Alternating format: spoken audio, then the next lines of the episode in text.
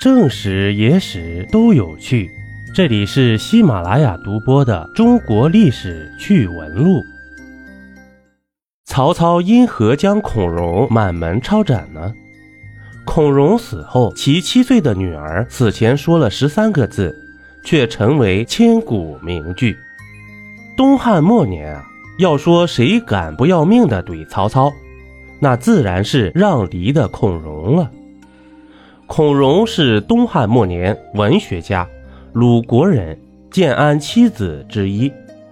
孔融家学渊源，是孔子的第十九世孙，在汉献帝即位后。任北军诸侯、北海相，时称孔北海。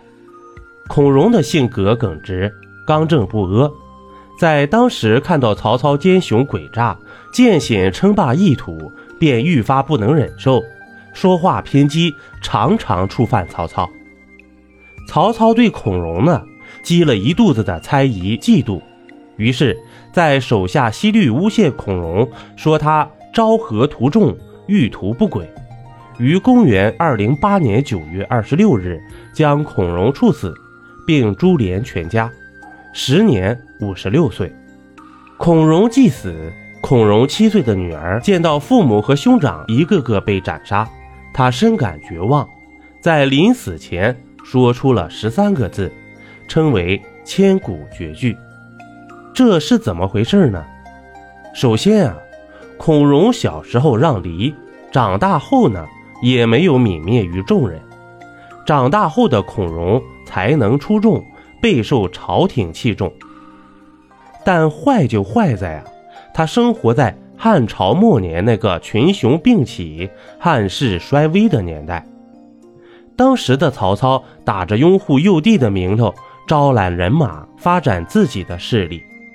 孔融出身名门，誉满天下。曹操呢，曾多次请他入朝为官，迫于形势啊，这孔融不得不加入曹操的阵营，入朝为了官。但孔融这性格刚直，不懂得虚与委蛇，多次和曹操对着干，时常不留情面地指出曹操的错误。在攻打冀州邺城的时候，曹操和自己的儿子曹丕因为争夺一个女子甄宓。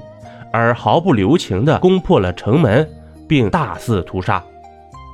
这孔融气愤不已啊！为了一个女的，不惜毁掉一座城，让无数老百姓无辜丧命，这真是荒唐至极。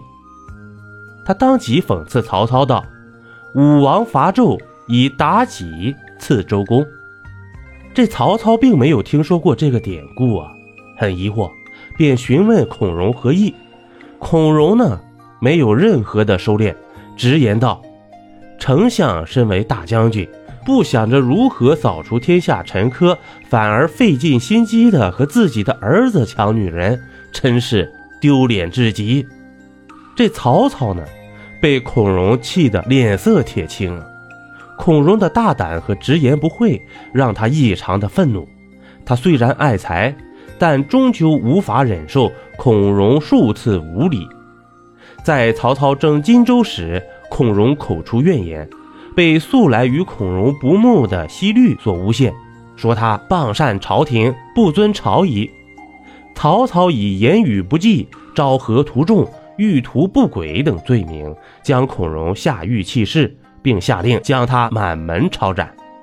孔融在狱中得知自己难逃死罪。便祈求曹操不要牵连自己年幼的子女。曹操同意了孔融的请求，准备放过他的子女了。但孔融年仅七岁的女儿却在此时开口了：“大人起见，覆巢之下，复有完卵乎？这家已经没了，我还能活下去吗？”于是啊，面不改色的引颈就刑。